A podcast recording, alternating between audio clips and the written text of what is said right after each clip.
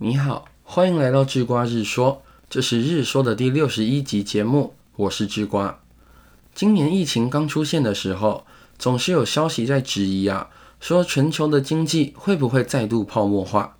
近几十年来发生的泡沫很多，有大家熟知的房市泡沫，还有网络泡沫等等。但泡沫到底是什么？泡沫有这么可怕吗？泡沫究竟是好事还是坏事呢？今天的日说就让智瓜以两千年的网络泡沫为例开始说明吧。在二十世纪九零年代后期啊，一股网络投资的热潮席卷了美国，几乎所有的人才、资金、技术都涌向了网络行业。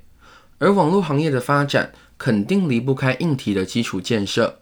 想要普及网络，就得修很多的电缆才能将网络铺起来。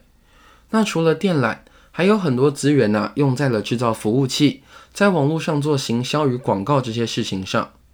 投资者看到网际网络板块及相关领域的快速增长啊，就纷纷的向这个方面投资。但是干这些事情的公司都在赔钱。问题是，所有人都认为赔钱没关系，所有人对网际网络都充满了信心。我想你应该听过，在当时盛行的网络风气中，只要你的公司后面加上 .com 的字尾，公司股票的价格就会增长，就可以拿到大量的资金。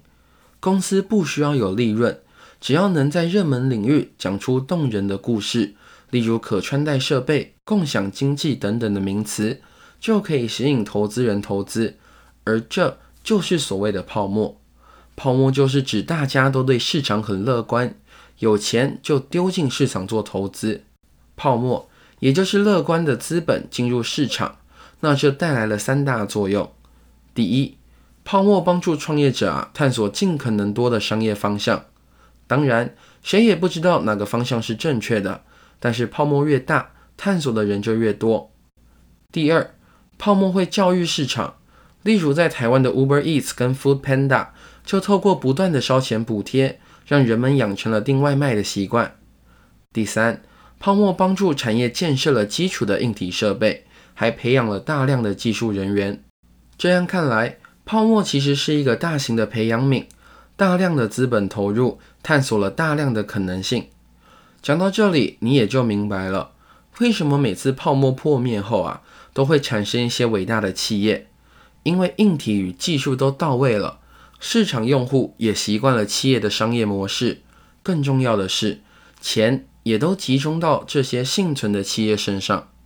像是在两千年网络泡沫化之后产生的亚马逊与 Netflix 就是最好的例子。